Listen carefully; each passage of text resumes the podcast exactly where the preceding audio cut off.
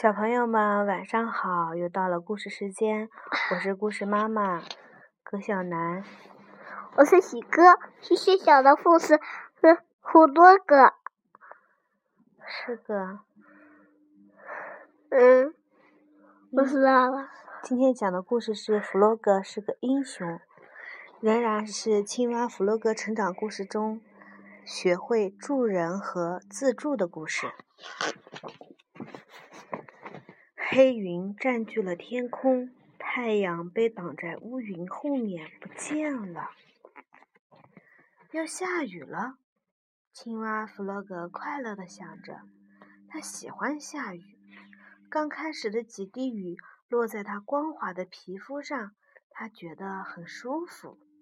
雨越下越大，越下越急，弗洛格高兴地在雨中又唱又跳。下雨了，下雨了，短裤湿透了。天色越来越暗，雨也越下越大。即使是对一只青蛙来说，这雨也太大了。弗洛格湿淋淋的跑回了家。弗洛格泡上了一壶好茶。窗外雨滴哒哒哒打在窗玻璃上，但是。屋子里还是很舒服的。三天过去了，雨还是在下下。弗洛格开始有些烦了，不知道 小鸭、小猪和野兔都怎么样了。下雨就以来就一直没有见到过他们。到了第五天。河水开始上涨了，没多久，水就漫进了弗洛格的屋子里。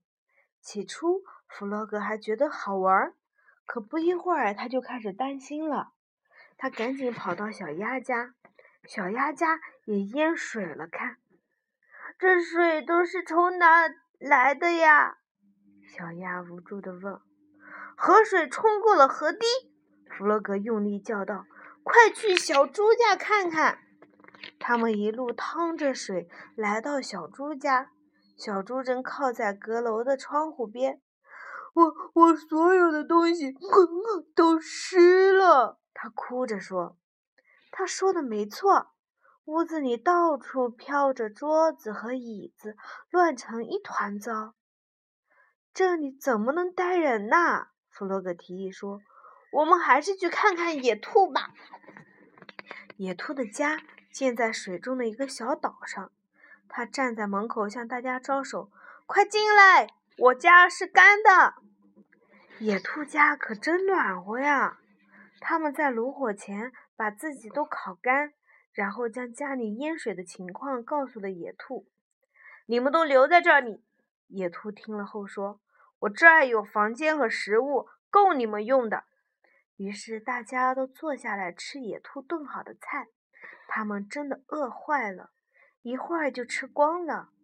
大雨还是不停地拍打在窗户上，他们在野兔家度过了一个美妙的夜晚。一连几天过去了，大家快乐地生活在一起，外面的雨仍然下个不停，直到有一天。他们发现家中只剩下最后一条面包了。我们没有食物了，野兔郑重地宣布。如果不求救，我们都会饿死的。小鸭说：“我可不想死。”弗洛格说：“绝不！”第二天只剩下一些面包屑了，大家都饿坏了，但是他们都不知道该怎么办才好。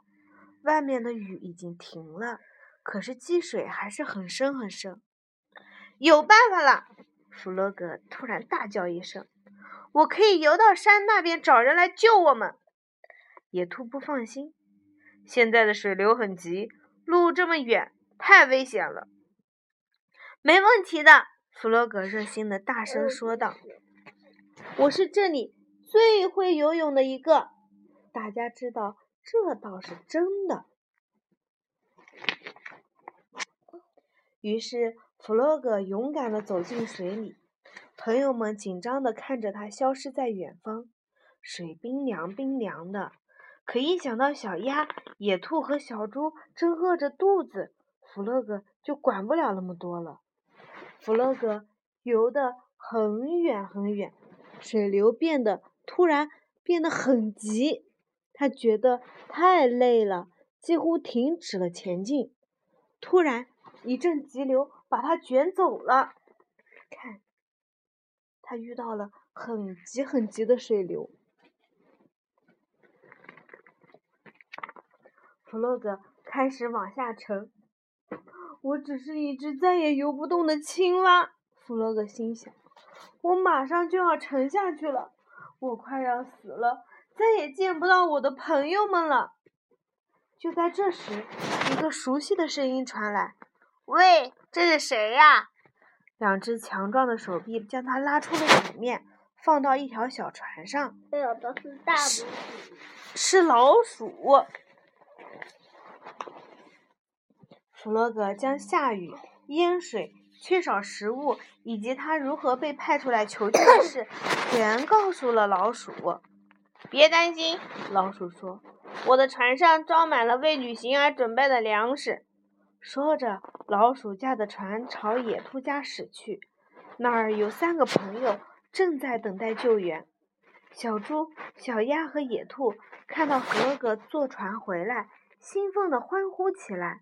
和他在一起的那是谁呢？原来是他们的好朋友老鼠。他们几乎不敢相信自己的眼睛。老鼠的船上有好多吃的：面包、蜂蜜、果酱、花生酱、蔬菜、马铃薯，还有好多其他的东西。老鼠，你救了我们！野兔说。不是的，老鼠说：“你们应该感谢弗洛格，是他游过危险的水流，冒着生命危险到达我这儿。”朋友们都望着弗洛格，弗洛格觉得非常骄傲，尽管这不完全是实情。但是，嗯，从此以后，情况慢慢的好转起来，朋友们都庆祝自己获救。把弗洛格当成英雄一样。太阳出来了，水也慢慢退了。嗯，宝宝，看弗洛格勇不勇敢？哈，黑掉了。你觉得弗洛格怎么样？勇敢。他为他为了朋友们，他为了朋友们干什么去的？嗯。饿。啊。饿。饿肚子啦！他不仅饿着肚子，而且跑出去向别人求救，去救那他三个好朋友。我们要学会帮助别人，不不，也要学会帮助自己。我的很大了。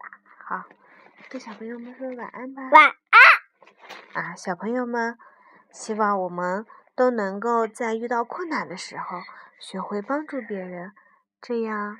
以后也会有别人来帮助我们，大家互相帮助，做最好的朋友。好了，小朋友们，晚安。